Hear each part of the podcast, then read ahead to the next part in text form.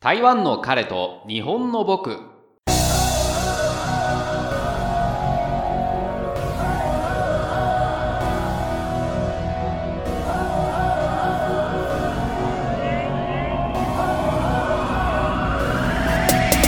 台湾在住日本人が台湾芸仕事や日々感じたことに対して個人的見解を繰り広げる番組です。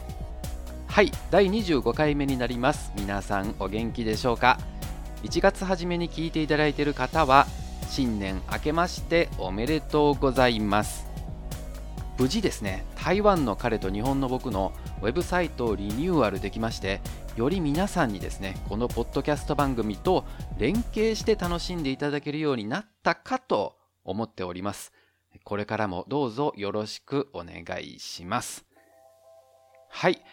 今回のトークテーマなんですけれども時短イラスト術ということなんですけれどもどうしてこの内容になったかというとですねツイッターで某番組の方からですねリクエストをいただきましてせっかくいただいたからにはねこれお答えしないとと思って原稿を作ったんですけれども一応言っておきますと別にみやさんのためにやるんじゃないんだからね。はい。ということで、え、始めさせていただきます。えー、イラストを描いてみたいけれど何から始めていいのかわからない。またはですね紙でイラストを描くのは得意だけれどもデジタルはよくわからない。という方のためにですね Adobe Illustrator を使った早く簡単にイラストを描く方法についてお話しいたします。ちなみにですね芸術的なイラストというわけではなくてですねワンポイントに使うアイコンとか挿絵などいわゆる商業イラストに限定してまいります。え3つの場面を想定してですねそれぞれ説明してまいります。まず1つ目なんですけれどもアイコンやロゴのテクニックでございます、えー、まあ、こちらもですね全部あの今回何を喋るかっていうことはウェブサイトの方をご覧いただければ分かるようになっております。はい。でアイコンやロゴなんですけれどもこちらをあの書く場合っていうのは大体個人的に趣味で書くっていうことはないと思うんですね。でってなるとやっぱりお客さんがいてその要望に対して作るということになるのでそうなるとですね少なくともですけれども3種類は作る前提でやった方がいいと思います。アイコンとかロゴっていうのはすごく単純にすればするほどいいのであの、まあ、人によってはですけれども単純にしすぎると何かわからないともしくはですね相手に誤解される可能性もあるのでですねこの初めにちゃんとあのすり合わせておく必要があるんですね。でまあこれでこんな感じでいいのかという案をですね3つ用意しておいて一番お客様の要望に近いものを選んでもらうということが一番いいのかなと思っております。でこの作るにあたってはですけれどもあの、まあ、下絵もちろんそれも重要なんですけれどもその前にですねアイコンとかっていうのは必ず何かのその、まあ、メッセージがあって存在するものなのでまず言葉にするっていうことですね。自分で文字で書いてみるんですね。何でも構わないんですけれども紙の上でもテキストエディターでも構わないんですけれどもとりあえずですね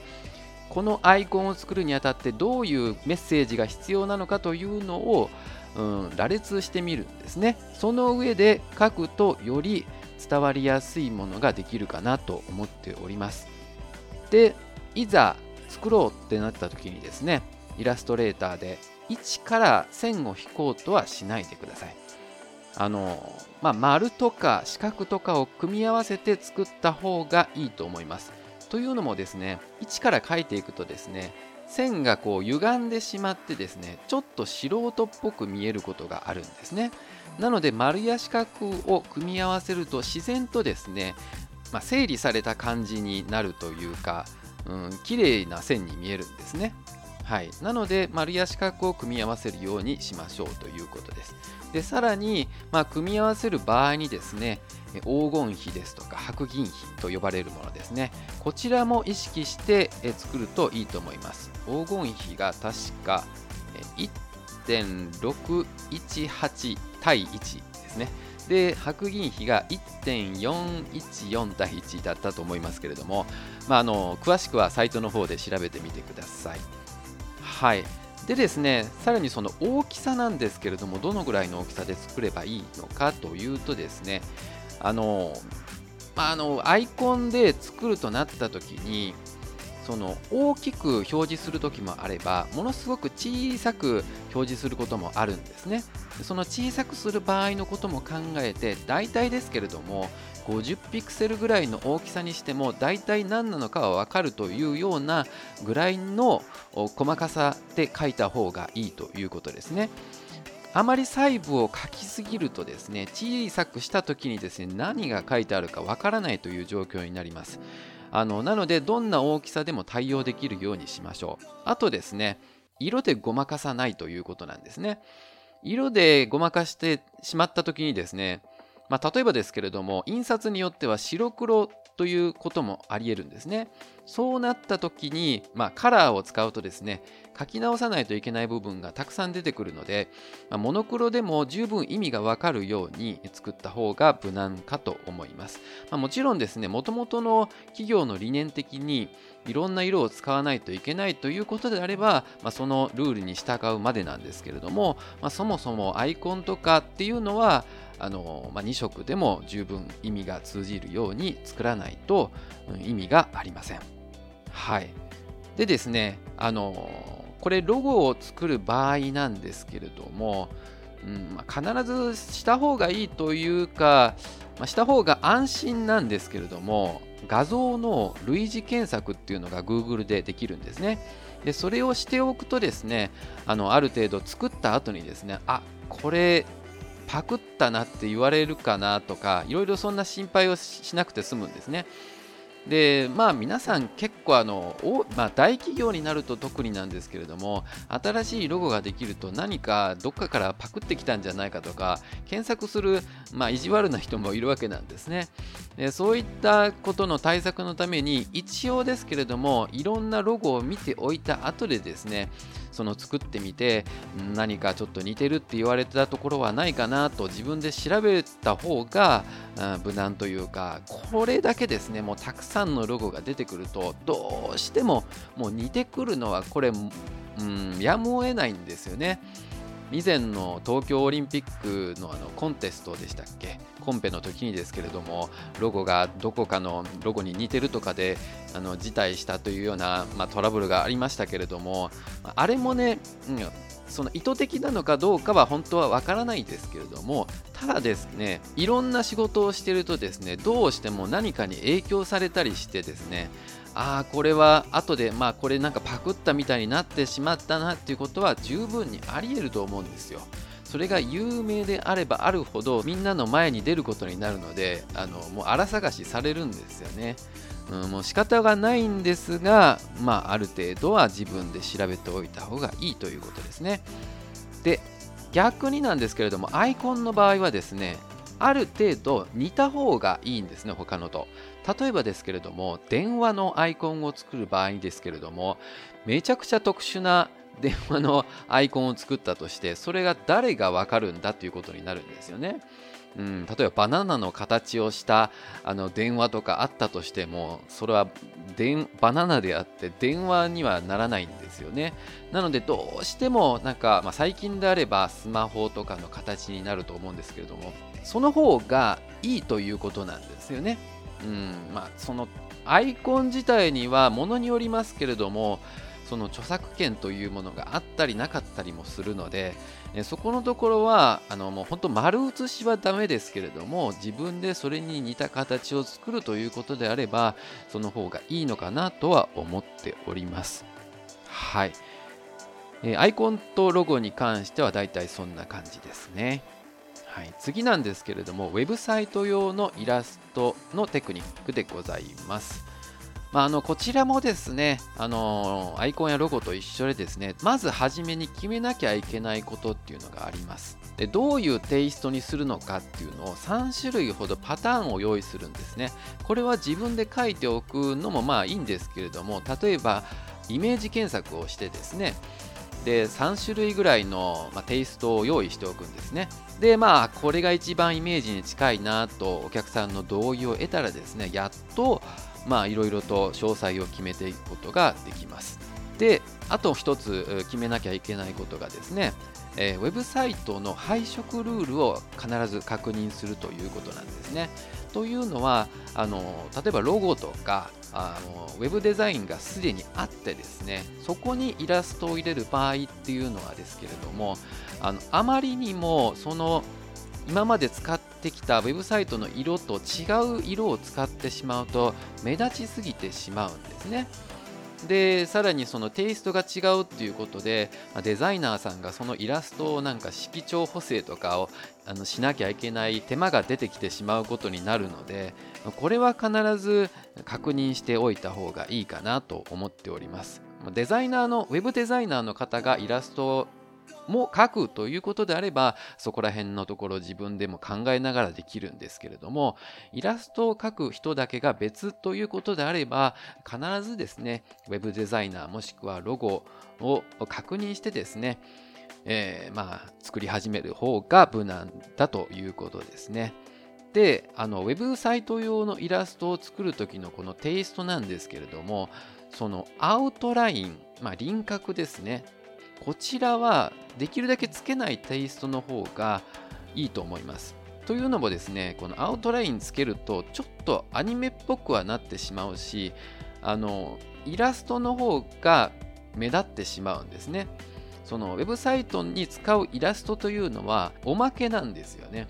なので目立ちすぎてしまってはいけないんです。できるだけ控えめにしておくということが必要になると思います。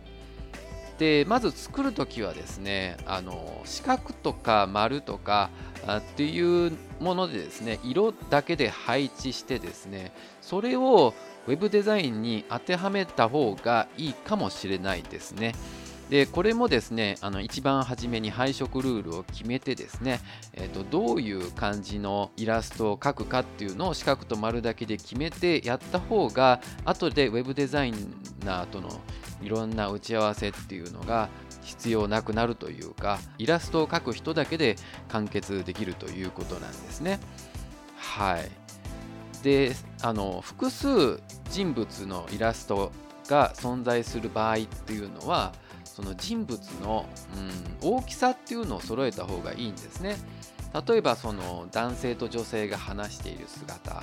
で男性同士が握手をしている姿とかいろいろそういうイラストがあった時にですねその4人がですけれども同じぐらいの大きさに、うん、描いた方がいいかもしれないです。やたらドアップのシーンのイラストですとか遠くに引いた感じのイラストがあるとですねイラストの方が気になりすぎてしまうんですねちょっとドラマチックになってしまうというか、まあ、そこまで手を加える必要は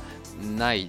ところなんですよねまたこのウェブサイトっていうのは本当に控えめ控えめっていうふうに考えていかないといけない部分なんですね実感テクニックということで気をつけるべき部分なんですけれどもあの頭胴体腕手足とか、まあ、それぞれパーツに分けてですねさらに横向いた場合とかまずここいろんなパーツを初め時間かかるかもしれないですけれども作っておいた方がいいんですね。であの、まあ、こういうシーンが欲しいああいうシーンが欲しいって言われた時にそのパーツを組み合わせて作るとあのまあ、これも自分の作業の効率化になるということなんですね。その方法についてはあのウェブサイトに載せてありますのでそちらもご覧ください。でさらにですけれども、まあ、初めどのくらいえ細かく書いた方がいいのっていうことなんですけれどもあの詳細に書きすぎるとですね後々これ面倒になります自分の首を絞めることになるのでできるだけ初めはシンプルに書いておいてどうしてもお客さんからこれちょっとシンプルすぎるからもうちょっと詳細を入れてほしいって言われたらあのまあ、時間をかけてお金をかけてですねやっていくという方がいいのかなと思っております。でですけれどもその際にですねあの顔を描いてしまうとその指を5本書かないといけなくなるっていうルールがまああの 何ですか、まあ、自分の中で個人的になんですけれどもあるんですよね。でどういうことかというと顔を、まあ、例えば目を描いて鼻を描いて口を描いたりしてしまうと顔の中の詳細がリアルになるということなんですね。でそうするとやっぱ他の部分も細かく書いてあげないとどうしても気になってくるんですよ。で5本指書かないといけない理由っていうのはですねこれあのお客さんから言われることあるんですけれども例えばあの、まあ、3本指ぐらいとか指がくっついた状態になるとですね、えっと、こういう方に対する差別になるとかということにもなるんですよね。例えばまあ二頭身とかでも書くとですねあまり詳細に書いて二頭身になるとそういう方への差別になるということであの NG が出てくる場合があります。まあ、特にあのこれ何ですかね地方自治体とかあの公共機関というかなんかそういうところからはうん、まあ、そういうクレームが出やすいんですね。なので一番初めにシンプルに書いておけば指とかも詳細に書かなかったとしてもあまり文句を言われないということなんですね。で、まあ、できるだけですけれども、あのシンプルにあの人物を表現できるようにっていう練習もしておいた方があの効率のいいイラストの仕事をできるかなと考えております。まあ、これは本当、ウェブサイトのイラストを描くっていうのは芸術の作業ではないので、どれだけ、えー、短い時間で、で、さらにですけれども、その期限内に、えー、作れるかっていうのが本当重要になってくるかなと思います。はい。え次なんですけれども、えー、最後ですね。アニメ塗りをする際のテクニックなんですけれども、まあ、こちらはちょっとそのお仕事というよりも、うん、芸術性が出てくるところにはなってくるんですけれども、えー、作るにあたってはですね他の場合も、まあ、一応そうなんですけれどもあの印刷用に使うのかウェブサイトだけで使うのかっていうのを、うん、初めに決めておいた方がいいかもしれないですね。というのも印刷に使う場合っていうのは CMYK というインクこの4色を使うことになりましてウェブサイトの場合は RGB になります。でこれなぜこの決めておかないといけないかというとですね RGB で作ったものを次に印刷に回すってなった時に CMYK に変更するんですけれどもそうして、まあ、あの自動的に変更はしてくれるんですけれどもただそうなった時に色が若干変わってくるんですねでこういうちょっと芸術性を帯びてくる場合の芸術性というかあの、まあ、細かいうん、絵を描く場合にですね色が変わってくるとまた雰囲気も変わってしまうからですねちょっと面倒になってくるんですね。なので自分でこの絵を描くときにまあ後ほどどうするのかっていうのを考えてからですね、えー、描くようにした方がいいと思います。はい。描き始めた時にアウトライン、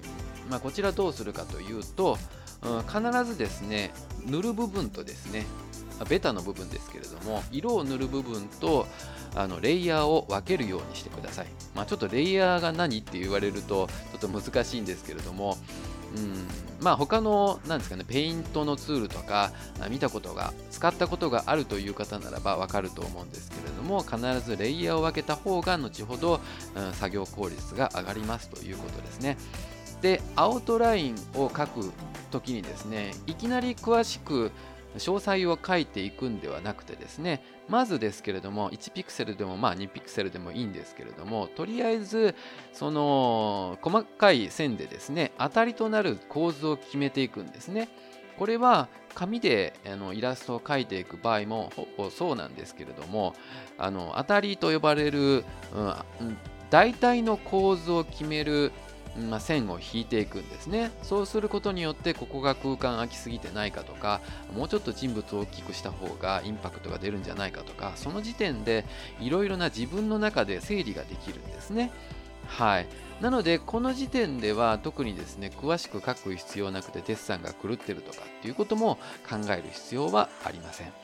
はい、その作業が終わってからですね、えー、まずその線を清書していくという作業なんですね。まあ、これも漫画とか描かれる方はあの同じかと思うんですけれどもあのその当たりの線の上にですねはい、その清書していく綺麗な線を入れていくんですけれどもイラストレーターであの線を描く場合の注意なんですけれどもあのできるだけですねポイントの数を減らしていくということなんですね。このポイントというのは何かというとですね点を打っていく数なんですけれども、これをできるだけ少なくして綺麗に自分の思う線を描けるようにした方が後々編集をするときに楽ということなんですね。でまあここでも一緒なんですけれどもできる限りですけれども頭とか体のパーツを分けておいた方がいいと思います、うん、その方がですねちょっと頭がでかすぎたとか体がちょっと変な方向に曲がってるってなった時に調整するのが楽になるかと思います。はい。でなんですけれどもあのその線のところに戻りますがあのこちらイラストレーターで線を引くとどうしても出てしまうのがつまらない線なんですよね。あの1ピクセルで引くと全部が1ピクセルの幅になってしまうのでどうしてもああなんか CG で描いたんだな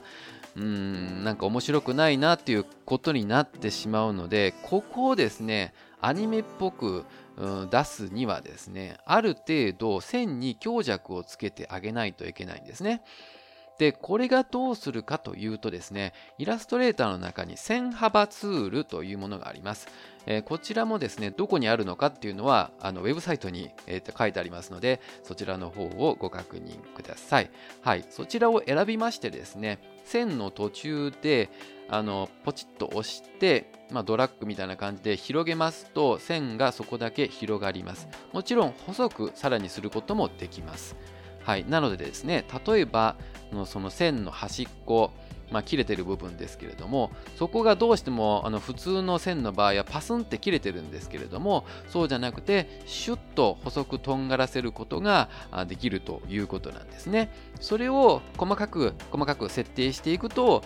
個性が出る線というかあのまるでですけれどもあのアナログであれば G ペンと呼ばれるものとかあの筆ペンとかですよね。そういうもので描いたような線が出来上がるということなんですね。でこの清書していく際に使う線イラストレーター独特の線なんですけれどもこれはベジェ曲線っていうんですね。あのまあ聞き慣れないと思うんですけれども使ったことはある方はいるかもしれないですね。でベジェ曲線が何なのかっていうについてもですね、ウェブサイトの方をご覧ください。で、まあ、アウトラインの方ができましたらですね、えー、とこちら、あの塗りというのを別レイヤーで、えー、追加していくんですね。はい。で、塗るときなんですけれども、できればですね、アウトラインの線からはみ出したくはないですよね。はみ出さないようにですね、綺麗に塗っていくにはですね、イラストレーターの表示というメニューの中にですね、ポイントにスナップっていうのがあるんですね。これをオンにしておくとですね、あのまあ、その塗る場合にですね、アウトラインでポイントを打ったところにマウスカーソルが近づくとですね、キュッとくっつく状態になるんですね。でそうするとですね、そのちょうど線の下にその塗りの部分をを入れることができるので作業がはかどるというか塗りやすいということなんですね。まあ、これもちょっとあの説明がしづらいんですけれどもでですねその色を塗る場合になんですけれどもどうやって色その配色っていうのを決めたらいいのかわからないっていうことをまあおっしゃる方もいると思うんですけれどもこれ結構難しいんですよね。皆さん結構あのまあ、落書きとかするときにですね白黒ではよく書いたりするんですけれどもそれで友達とかからすごくうまいねとは言われるぐらいまでにはあの書けるようになるんですけれどもただですね色を塗るっていうことに作業になるとこれもう趣味をかなり極めていかないといけない部分になるんですね。うん、やっぱりその色を塗らないと完成品にはならない、まあ、もちろんその白黒だけの作品っていうのもありますけれどもアニメ塗りとかするんだったらあの必ずねあの色を塗っていかないといけないのでじゃあその肌色はどんな感じにするとかあの髪の色はどうするとかっていうことになるとこれが結構難しいんですよね。あの適当に色を決めてしまうとなんか髪が浮いた感じになってしまったりどうしても周りの色となじまなかったりっていうことがあって、えこれはまあ、難しいんですよね。というのもそのアニメの現場でもですね配色屋さんというかそれ専門の職人さんがいるんですよね。なのでアニメーターさんが全部色を決めているというよりも配色屋さんがまあ色を決めているのでですね、まあ、これは本当に専門的な知識がないと馴染むような色にはならないということなんですね。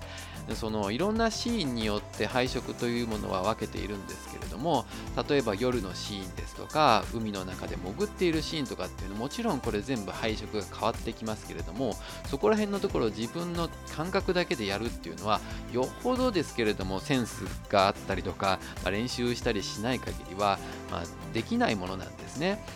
じゃあ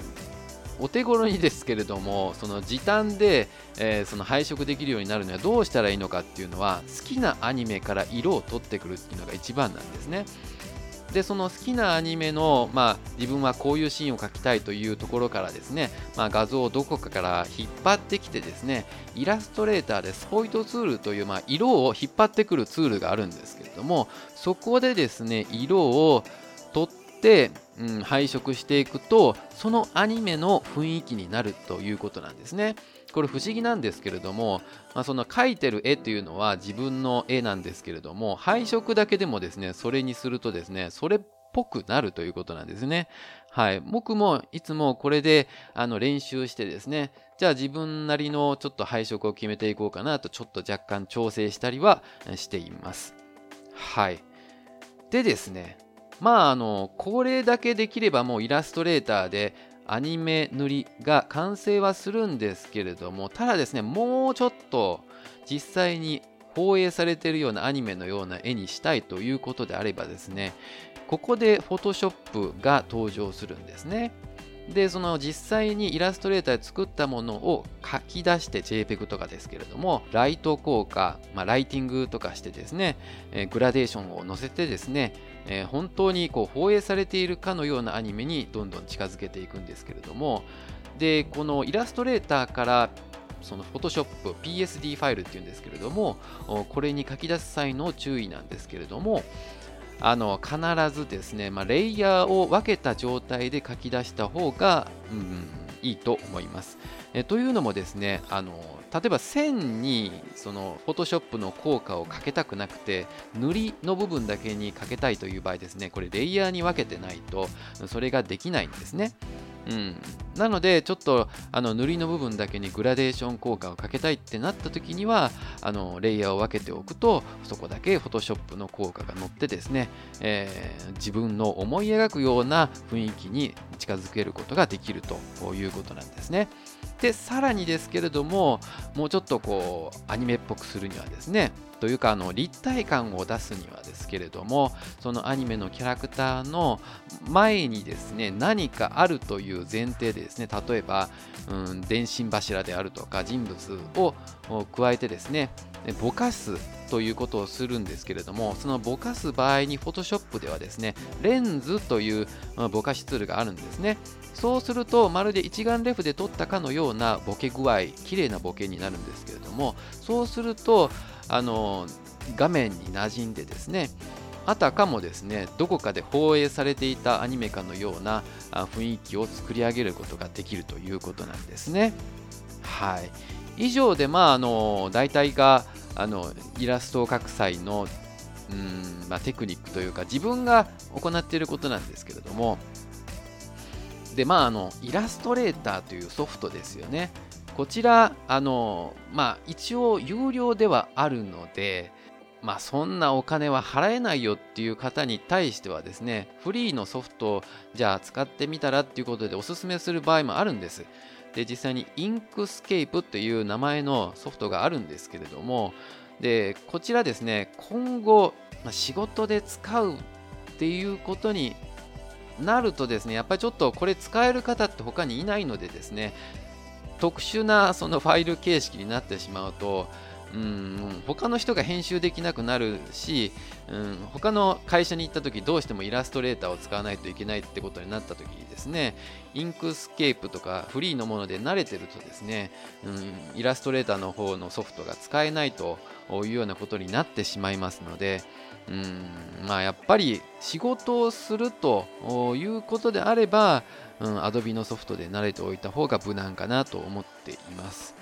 で実際どのぐらいの値段かというとですね2019年のま1月現在なんですけれども月額でま2180円でこちらでイラストレーター単体を使うことができますで、Photoshop に関してはですね、これだけなぜかその安いんですけれども、単体では月額980円だそうです。なのでですね、両方使うとなるとですね、こちら3160円ということになんですね。まあ、3160円は高いかなと思うかもしれないですけれども、あの昔はですね、Adobe のソフトを買おうと思うとですね、これ10万円ぐらいしたんですね。で、これバージョンアップしていくたびにまた10万円ぐらい、まあ、まあ、8万円ぐらいだったかな。うん。一番初めの時は本当15万円ぐらいだったんですけれども、でそういう値段を払わないといけないので、まあ、それに比べればなんですけれども、うん、この3160円1年使ったとしても4万円しないということでこれであれば、うん、仕事をしていくぞという覚悟があったなら十分ソフト代を稼げるようになるのかなと思っております。でまああのお金の細かい話をしたのでついでにその商業イラストってどのぐらいの値段なのということについてお話ししたいと思うんですけれどもその見積もりの仕方っていうのは人によって違うんですね。イラストを描く点数っていうのが少ない場合っていうのはですけれども1つにつきいくらという値段の付け方をしますと。で多い場合はなんですけれども全体で、まあ、全部でいくらという値段、まあ、大体グロスでみたいな僕はあんま好きじゃないんですけれどもこの言い方まあ、言い方をするんですけれども、まああのもちろんですね見積もりが確定してから作業に入るんですが慣れないうちはですねああこんな安い仕事を受けるんじゃなかったなみたいなことになってしまいがちなんですね。これ慣れてくるとですねこれくらいのイラストだったら自分だったら何分で描けるからという感覚がわかるんですね。そうするとですね、例えばですけれども、1時間5000円と決めてですね、これだったら30分で描けるから、じゃあ半分の2500円かなと、大体のそのイラスト1点あたりの見積もりっていうのがもう即座にできるということなんですね。でそれでもなおお客さんがめちゃくちゃうるさい人でこれ直してああこうじゃないああじゃないって言われると結局1時間で終わらなくて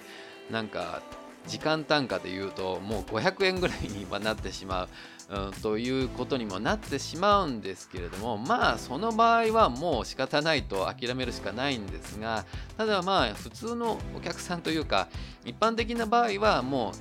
金額を決めてじゃあ、うん修正に関しては1回までと決めてやればですね、えー、大体初めに見積もりした通りにできるかなとは思っています。うん、そうやってですねあの自分のイラストを安売りしないということなんですね、え必ずその見積もりに見合った仕事をしてお客さん自分とも両方とも喜ぶっていうのがあイラストレーターとしてのいい仕事なのかなと思っております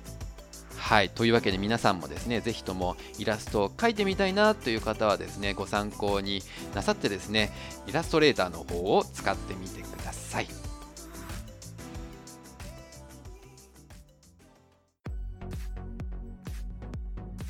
本来であればですね、イラストレーターのソフトを実際に動かしながら皆さんに見ていただくのが分かりやすいんですけれども、ただ、ポッドキャスト番組ということもあって声しかお届けすることができないので、本当にこれで伝わったのかどうか不安なんですけれども、いかがだったでしょうか。はい、さてですね、前々回ですかね、23回目、台中の魅力についてお話ししたことに対してですね、風待ちさんからハッシュタグ付きツイートをいただいておりますのでご紹介いたします。最近聞き始めました。台中は3月に日月潭とセットで行きましたよ。ルーガンにも足を伸ばしたので、台中市内自体はレインボービレッジ、宮原眼科くらいしか回れませんでした。また行きたいです。日月潭の手前にあったブーリーにも行ってみたいな配信楽しみにしていますということでありがとうございました。いやルーガンというのがですね鹿の港と書いてルーガンと呼ぶんですけれどもこちらが商家ザンファーというところにあるんですけれども台中のお隣の市ですね。うんあまりこの地名自体を知っている方っていうのが少ないので非常に詳しいんだなという気はするんですけれどもさらにその日月潭の手前にあるプーリーっていうのはですねほぼ、うん、日本人の方で知ってる人はいないんじゃないかなと思うほどなんですけれども南東というところはですね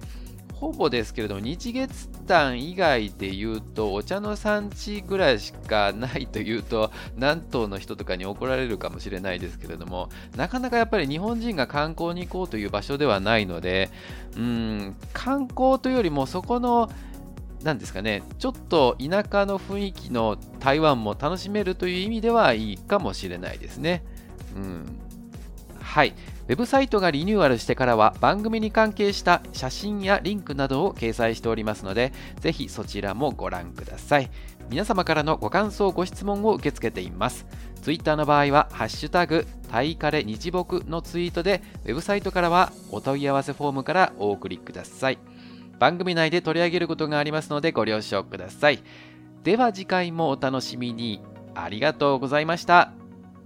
2019年も頑張るぞ。